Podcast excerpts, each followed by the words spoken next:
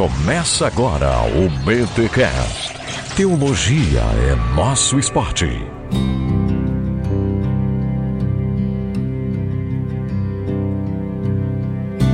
Bem, muito bem, muito bem. Começa mais um BT Cash de número 309. Eu sou Rodrigo Bibo e pastores também sangram. Como vocês têm percebido aqui em Bibotalk no mês de setembro, nós estamos abordando as questões da alma, as questões do nosso coração e já tivemos aí um podcast com Ricardo Barbosa, um com Marcelo Berti e agora estamos com o pastor de pastores aqui do Brasil, Ricardo Agreste, para falar sobre o tema que foi inclusive o CTPI, o congresso do CTPI em 2019, que foi revitalizar a vida, o ministério, e foi muito bacana este papo que eu tive com o Ricardo Agreste. Foi assim, gente, é, eu, eu, vou dizer a mesma coisa que eu disse lá no episódio do Ricardo Barbosa. Talvez você não seja pastor. Eu imagino que a maioria do nosso público não é pastor nem líder na igreja, mas é fundamental você ouvir sobre isso para entender um pouco mais o lado de cá. Então ouça este papo com o Ricardo Agreste.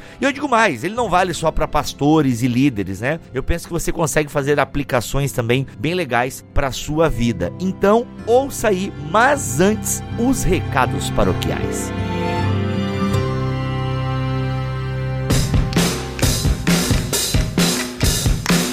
E nos recados paroquiais dessa semana, eu quero avisar que em nosso canal no YouTube saiu uma entrevista com nada mais, nada menos que Michael Gorin. Sim, gente, este grande professor e missiólogo que já tem alguns livros lançados aqui no Brasil. O Alex fez uma entrevista muito legal com ele lá em nosso canal no YouTube. Olha só, ele não tá legendado, o vídeo está dublado. Olha só que bacana. A gente aproveitou aí a voz do tradutor do Gorrin lá no evento e já usamos a voz dele como dublagem para o Gorrin. Então o vídeo fica mais dinâmico, tem 11 minutos e é um papo muito legal sobre a missiologia do Michael Gorrin. E deixa eu dizer para você, se você gosta do que a gente está fazendo com o BT Cash Plus, o Igreja Centrada, você deve ouvir ou você deve ver este vídeo, ok? Deve ver este vídeo. É, só digo isso. Você que curte o que a gente tem feito no BT Cash Plus,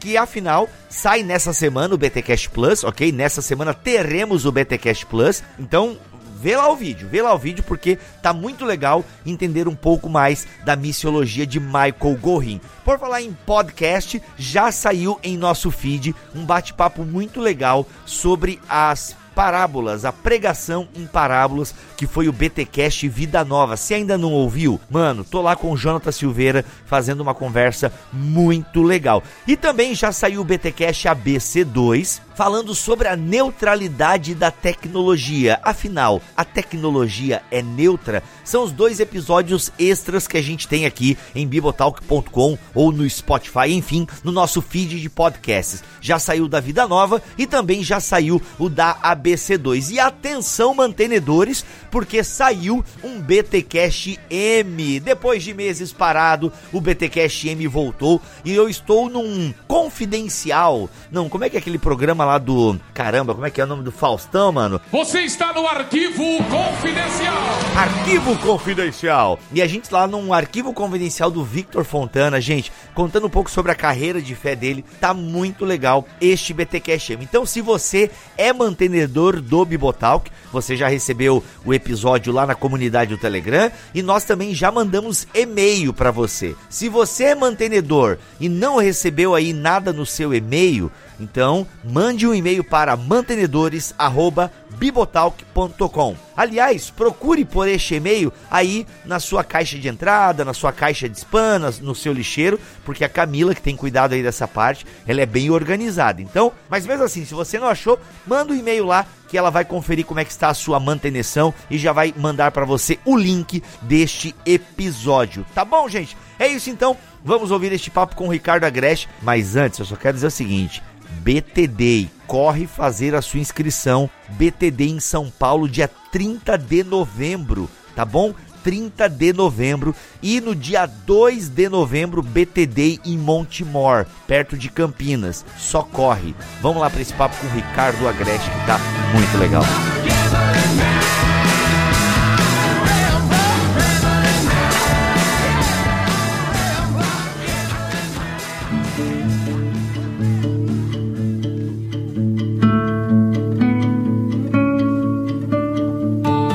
Aí pessoal, beleza? Rodrigo Bibo do site podcast bibotalk.com.br. Estou aqui com Ricardo Agreste. Ricardo, prazer ter você aqui no nosso canal, no nosso podcast.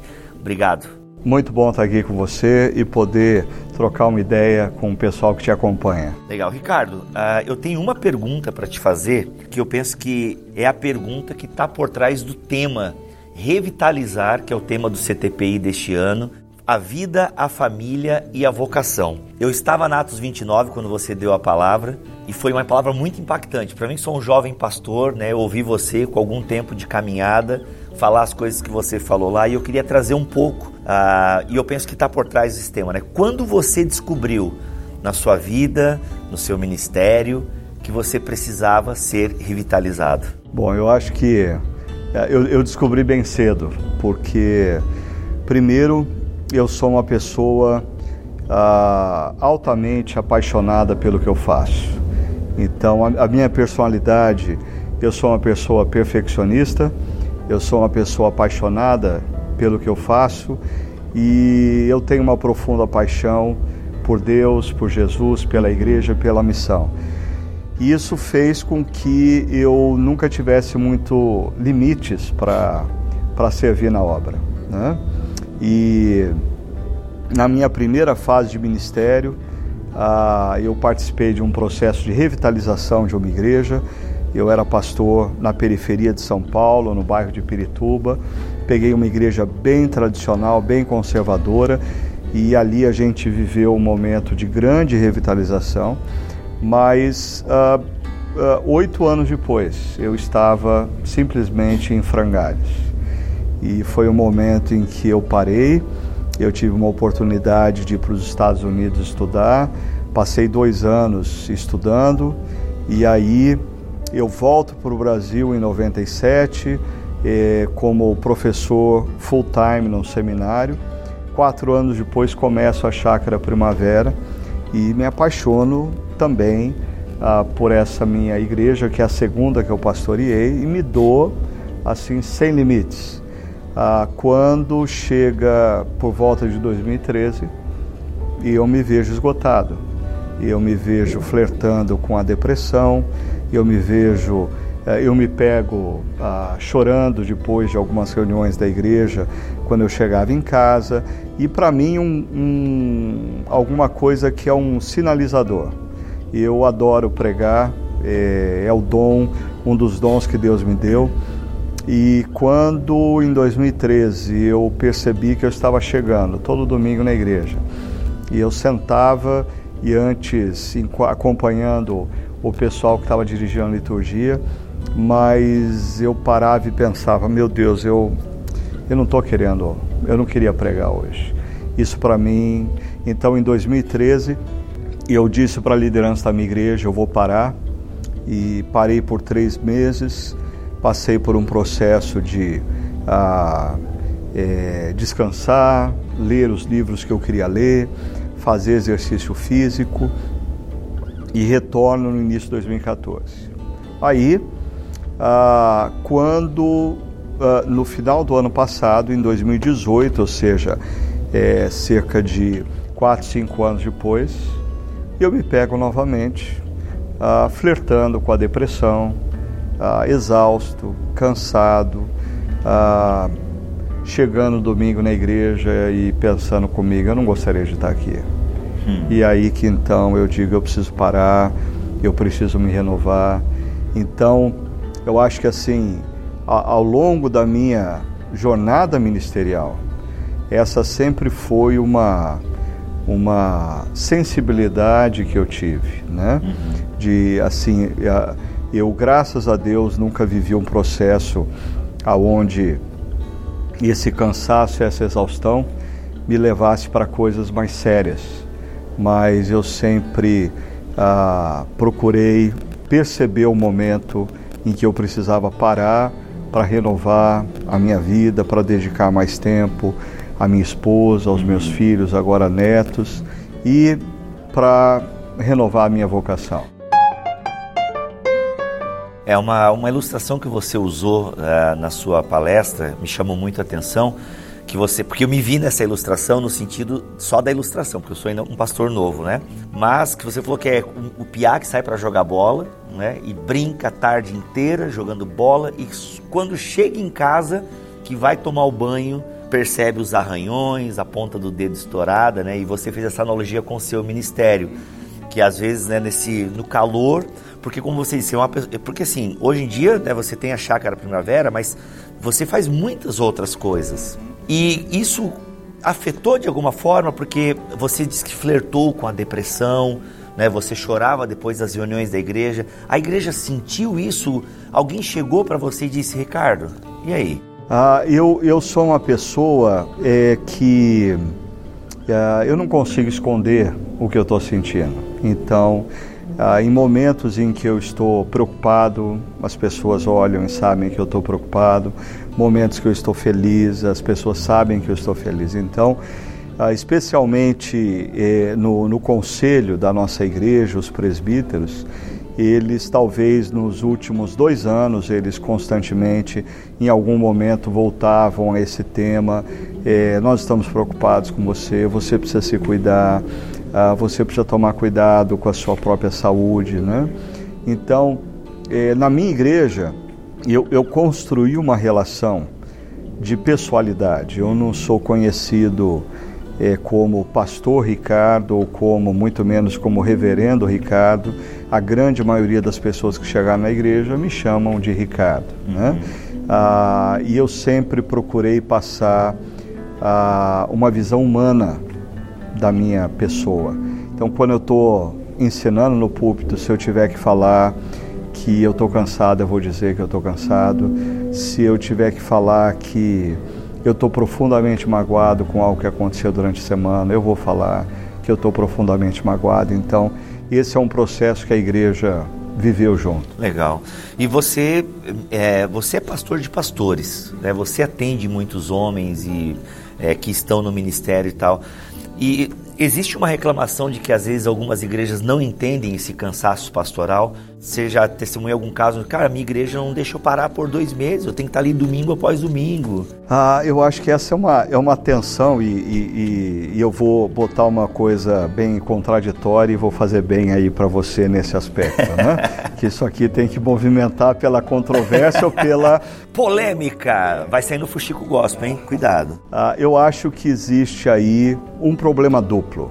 É, por um lado, igrejas e líderes de igrejas, diáconos, presbíteros, eles não conseguem entender a, a dimensão do cansaço a, do ministério pastoral. Porque, deixa eu dar um exemplo sobre isso. Se o, o sujeito é gerente de um banco e ele tem lá um grande cliente e o cliente decide ir para um outro banco, ele volta chateado para casa porque ele perdeu a conta de um grande cliente, puxa vida, o supervisor dele vai pegar no pescoço dele.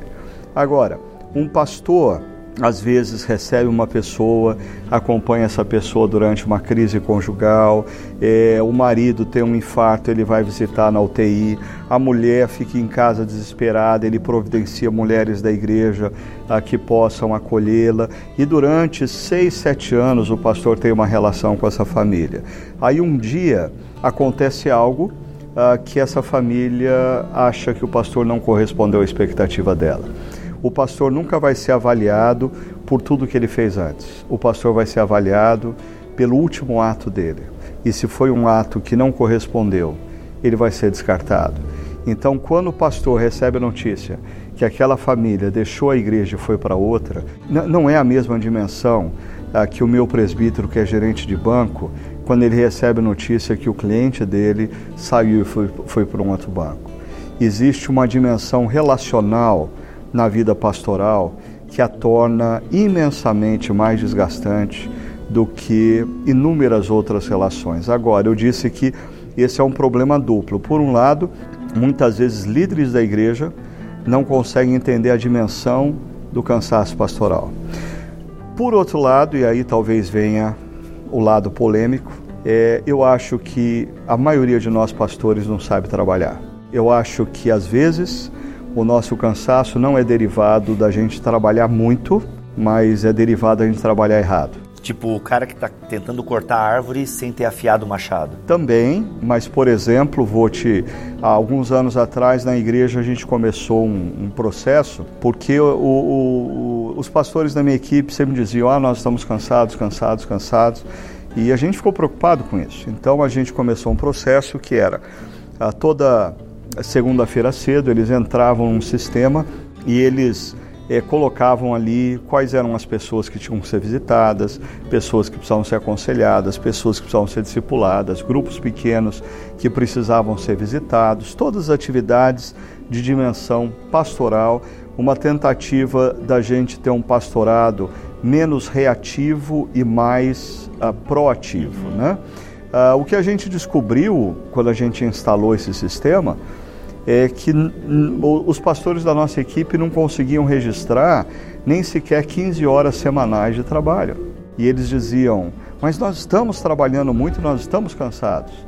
Ah, ok, mas o que, que vocês estão fazendo? E eles não conseguiam registrar 15 horas de atividades pastorais. Semanais. Semanais, perdão. Olha aí. E aí a gente começou um trabalho com eles mostrando que é, é, muitas vezes a gente gasta energia na atividade pastoral é, com coisas que, ah, que nós não planejamos e que e, e, e falta estratégia de trabalho. Né? Eu diria que é, muitos dos jovens pastores eles saíram da, do segundo grau ou do, do ensino médio hoje, né? E foram para um seminário, saíram do seminário, foram para uma igreja e eles se tornaram líderes de uma comunidade com 80 a 100 pessoas, sendo que eles nunca sequer trabalharam nem numa empresa e nunca dirigiram uma equipe com três, quatro pessoas. Então, ah, existe aí uma, um, uma dupla, um duplo problema. Por um lado, é, eu diria que nós pastores precisamos aprender a trabalhar. Por outro lado, as nossas igrejas precisam reconhecer a dimensão do desgaste do ministério pastoral. Nesse sentido, o CTPI vem colaborar muito, porque, inclusive, até tem, não sei se você está sabendo aqui, mas o pessoal da, da equipe está filmando, entrevistando, e muita gente não sabe o que significa CTPI. você ficou sabendo dessa? Ah, CTPI para mim é tipo como se estivesse perguntando quem é Jesus para você, né? Então, será que eu sei o que é CTPI? Agora até eu vi que já é o Centro de Treinamento para Plantadores de Igreja, acertei? Nesse sentido, o CTPI, né, existe há quantos anos o CTPI? E ele vem também para ajudar então o, não só os plantadores, mas pastores em gerais.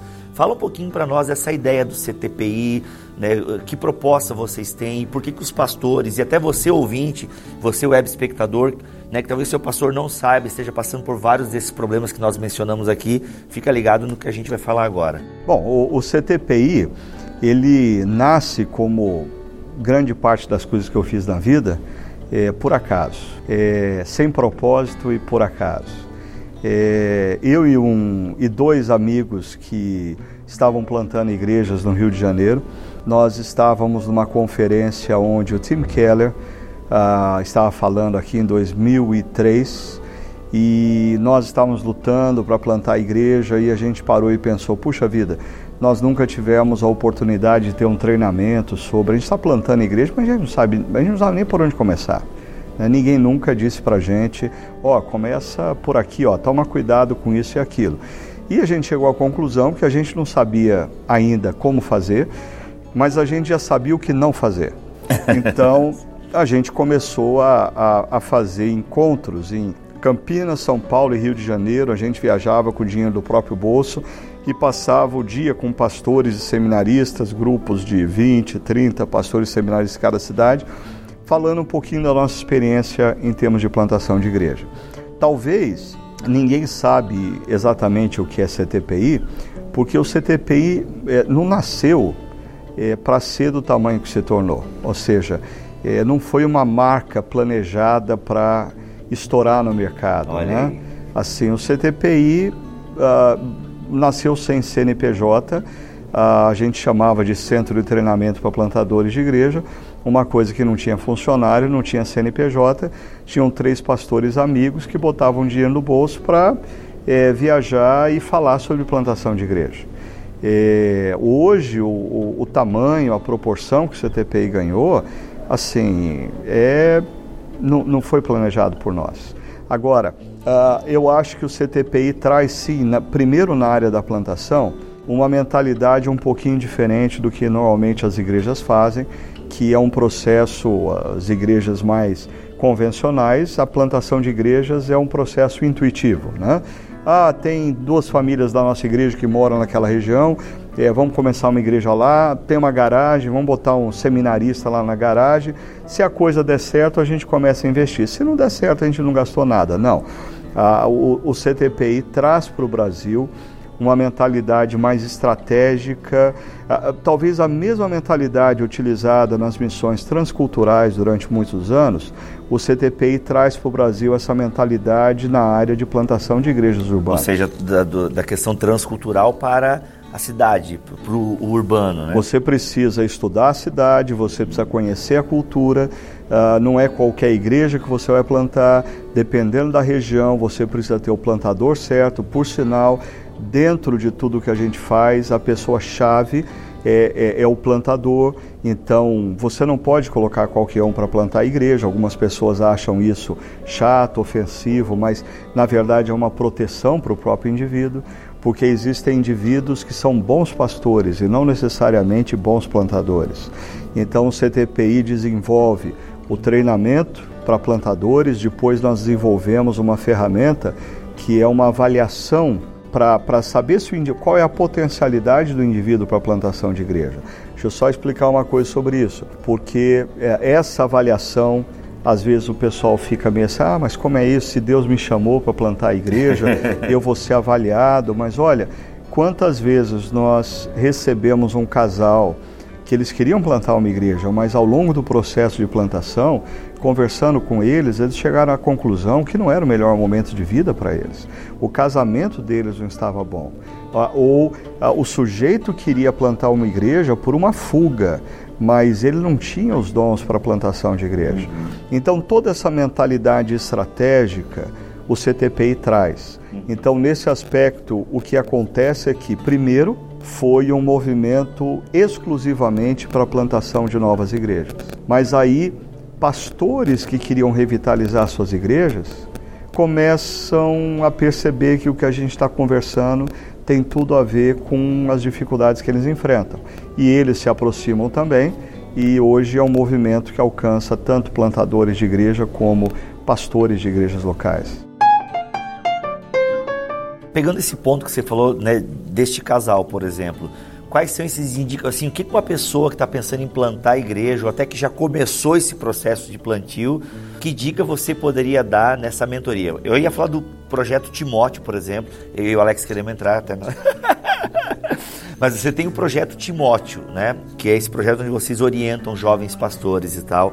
Mas pensando nessa pessoa que se plantou, está pensando em plantar, que dica né, dentro dessa tua experiência que você poderia dizer, ó, oh, você está pensando em plantar, você já começou o plantio, atente para isso. É, eu, eu, tenho medo de dizer isso, mas eu diria de cada 10 plantadores que começaram um processo de maneira intuitiva, porque ouviram falar e foram desafiados e começaram, eu diria talvez que oito ou nove deveriam parar tudo e primeiro entender ah, ou através do CTPI, ou através do Atos 29, ah, alguma organização que pensa a plantação de igreja, primeiro compreender ah, o que é a plantação de igreja. Segunda coisa que eu diria é Ele ter um, um, projeto que eu chamo de um projeto sustentável. E, e eu admiro, eu, eu, escuto histórias assim empolgantes de jovens que começam igreja com uma mão na frente, outra atrás, sem nada, sem recurso, sem igreja mãe, e uh, eles, eles, eles, eles acontecem, mas para cada jovem que começa assim dar certo, a gente tem outros nove que se arrebentam que, que assim acabam o casamento deles por causa de uma aventura. Então a gente não pode fazer a coisa desse jeito. Eu diria, o meu conselho é: você precisa uh, ter uma orientação eh, acerca do que fazer. Uh, a gente no CTPI, primeiro, nós descobrimos quão importante era a avaliação para o próprio indivíduo se conhecer. Hoje nós temos pastores que não querem plantar a igreja, mas querem passar pela avaliação do CTPI como uma ferramenta de autoconhecimento. Eu, que, eu quero entender melhor os meus dons, as, as, minhas habilidades, as minhas competências, as minhas fraquezas, as minhas fragilidades. Né? Ah, segundo, num projeto de plantação, você precisa ter mentoria. Você precisa ter alguém que ah, todo mês, pelo menos, tem um encontro com você ah, para cuidar da sua vida, mas cuidar também ah, do seu desenvolvimento no trabalho. Ou seja, alguém que ah, possa Uh, junto com você, você possa prestar contas e ele possa dizer: olha, cuidado com isso, cuidado com aquilo. É, é muito importante a mentoria. Uh, terceiro, você tem que ter parceiros e parceiros de oração, mas parceiros financeiros também. Dentro da mentalidade do CTPI, a gente não começa nenhum projeto de plantação antes de ter todo o recurso necessário para que o plantador possa se dedicar exclusivamente durante três, quatro anos na plantação daquela igreja. Ou seja, ele, ele começa a plantar a igreja com recurso, o seu sustento pessoal, os, os recursos necessários para o projeto, locação do espaço, compra de equipamentos. Ah, é, é um grande investimento. Mas por isso que a gente antes precisa saber se o indivíduo tem o perfil para plantar, se o casamento dele está num bom momento para se submeter a esse processo. Porque plantar uma igreja, guardadas as devidas proporções, é muito parecido com o indivíduo que sai de uma empresa que tem um salário, uma posição estável, e ele saca o fundo de garantia dele e ele diz para a esposa dele: Eu vou colocar todo o dinheiro da nossa aposentadoria num pequeno negócio. Ou seja, nos próximos 3, 4 anos, esse cara, a mulher e o filho iriam se dedicar de manhã à tarde à noite nessa pastelaria, nessa padaria, nessa sapataria, seja lá o que fosse.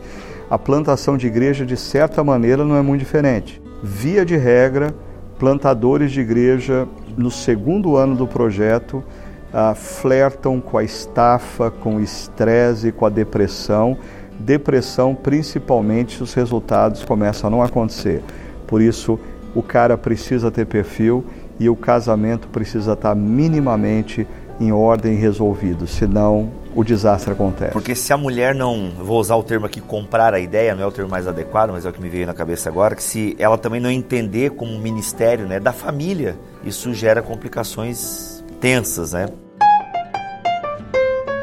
Ah, nesse período de plantação, é, eu acho que o tempo do pastor, do plantador, é muito. Eu conheço alguns plantadores que tiveram dificuldade. O casamento até estava legal, começaram o plantio, mas de repente o cara entrou tão fundo naquele processo de plantio que a esposa, tipo, ô, oh, e aí, os filhos pequenos, eita, aqui, ó, pode trocar uma fralda aqui para mim? Eu diria que, tanto na vida pessoal como na vida conjugal, é, a plantação traz à tona questões mal resolvidas, porque a pressão aumenta é, eu costumo exemplificar da seguinte maneira: se você é pastor numa igreja de 120 anos e que tem lá 50 pessoas no culto e você prega mal, aquelas 50 pessoas vão voltar no próximo domingo. E você prega mal, e as 50 pessoas vão voltar no próximo domingo. Porque há, 150 anos elas vêm naquela, elas estão frequentando aquela igreja. Então, assim, ah, não é por causa da sua pregação ruim que elas vão deixar de vir. Ah, agora, num projeto de plantação, eh, você tem lá 40 pessoas e se você ah, não consegue atingir o coração de um indivíduo, aquele visitante não volta no próximo domingo e aí você no outro domingo tem três a menos, no outro domingo você tem cinco a menos. Ah, isso mexe com o seu emocional assim, o, o, projeto de plantação coloca em xeque a, a, sua, as suas habilidades. E é muito difícil num projeto de plantação eh, você fazer essa separação entre não, eu não posso, a minha identidade está em Cristo. Ok, a sua identidade está em Cristo, mas a sua performance como pastor, ela, é, ela fica muito mais evidente as suas falhas num projeto de plantação do que quando você pastoreia uma igreja já consolidada, aonde as pessoas vão ficar ali, mesmo você não sendo um bom pastor. Assim, você vai embora, elas não vão. Num uhum. projeto de plantação, não, elas vão embora, porque você não está demonstrando competência nas áreas que você precisa demonstrar. Uhum. Né? E concordo com você, é, é muito trabalho. E ia dizer só mais uma coisa, porque acho que aí a gente entra num ponto que interessa também para caras que não são é, plantadores, são pastores. Uh, é, é, essa eterna coisa assim, a, a minha esposa, ela não é pastora. Né? Eu sou o pastor da igreja. A igreja não tem que demandar da minha esposa coisa nenhuma tal. É, eu acho que é verdade isso e é mentira. É, primeiro é verdade porque no meu caso, a Sônia e os meus filhos, eles, uh, eu nunca é, cobrei deles qualquer envolvimento na igreja, porque a Sônia é minha esposa e os meus filhos são meus filhos. Eu sempre disse para eles: olha, se vocês tiverem que se envolver na igreja, vocês se envolvam a partir dos seus dons e vocês se envolvam porque vocês são discípulos de Jesus. Vocês não vão se envolver na igreja porque vocês são filhos do pastor ou esposa do pastor. Agora, no entanto, a, a família do pastor precisa ter consciência de que a natureza do que ele faz gera implicações para a família. E deixa eu dar um exemplo. Se eu não fosse pastor, mas eu fosse um médico altamente reconhecido, cirurgião, uh, neurocirurgião, e tá lá a festinha de aniversário do meu filho de 5 anos e o meu celular toca. O paciente que eu fiz a cirurgia ontem entrou num processo de crise, foi para UTI o hospital está me chamando. É aniversário de 5 anos, meu filho. Mas eu tenho que chegar para minha esposa e falar assim: olha, querida, está acontecendo isso. Eu preciso ir lá. Ou se eu sou capitão do Corpo de Bombeiros da cidade e a festa ah, de sete anos do meu filho está organizada e naquele dia acontece uma tragédia na cidade, né?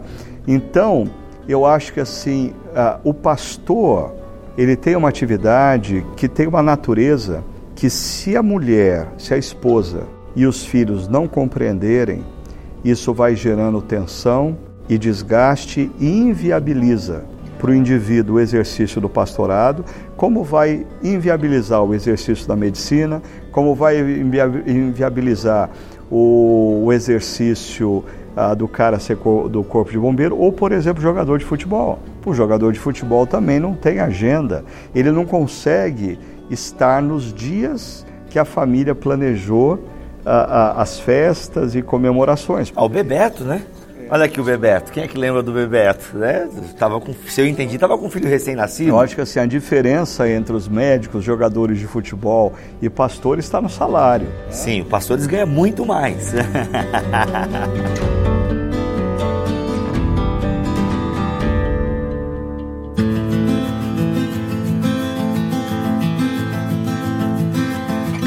Bem, para a gente encerrar a nossa conversa, né, eu queria que você deixasse uma palavra, né, uma mensagem para quem você quisesse, ou para o pastor plantador, ou para pessoas que são membros de igreja, porque eu costumo falar aqui para nossa audiência que nós temos produzido conteúdo também para pastores e líderes. E a gente sabe que muita gente que nos ouve não é pastor, não é líder, mas eles nos ouvem e é legal que eles entendem um pouco desse nosso universo. Né? Então a gente tem esses dois públicos, a gente tem pastores e líderes que nos acompanham e a gente tem o um membro da comunidade ou leigo, como é chamado por algumas tradições. Então eu queria que você pegasse os próximos minutos e nos desse uma mensagem. Bom, é, primeiro para que ah, vocês que estão nos acompanhando pudessem entender um pouquinho, ah, quando o CTPI nasce, nasce com uma proposta muito clara que é a, a, a de motivar, incentivar e apoiar a plantação de igrejas no contexto brasileiro, igrejas que conciliem integridade para com o evangelho e relevância para com a cultura.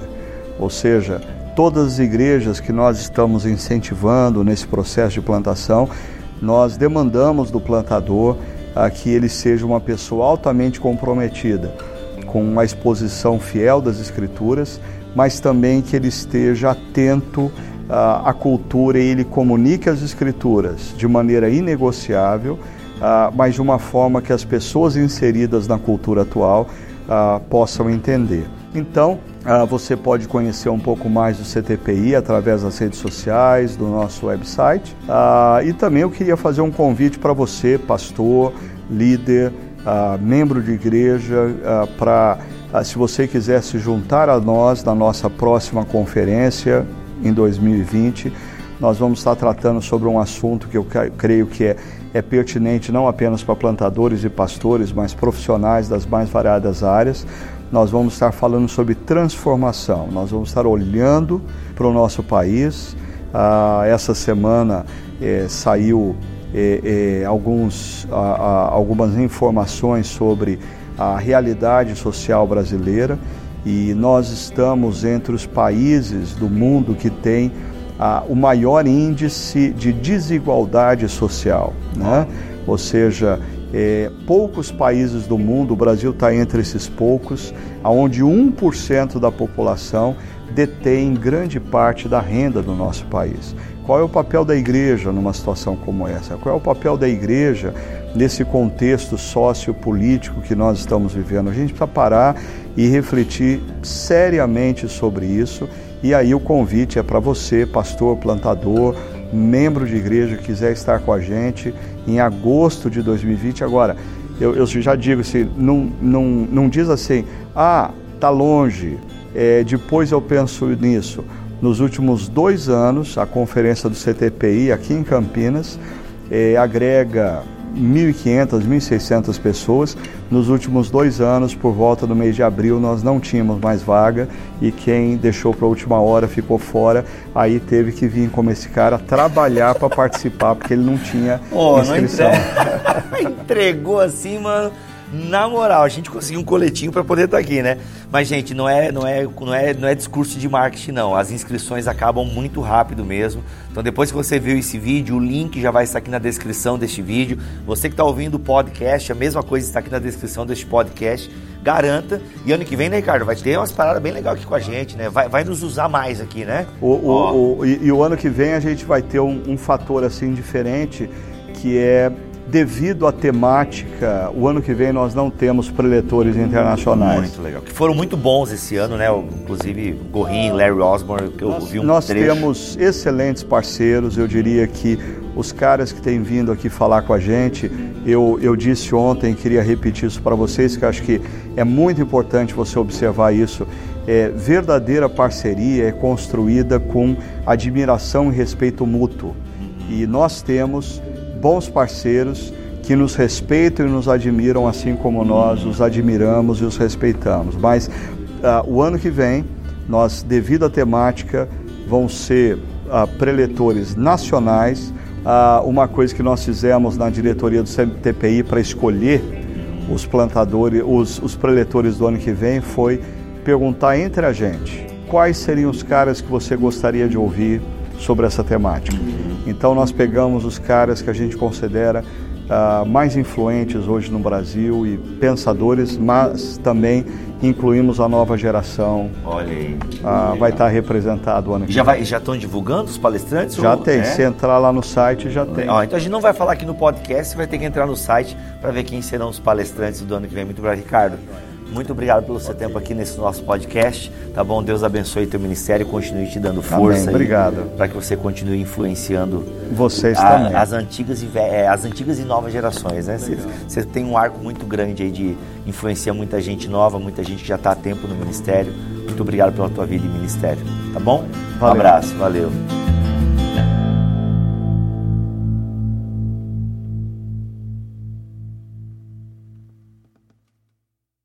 Este podcast foi editado por Mac Bibotalk Produções.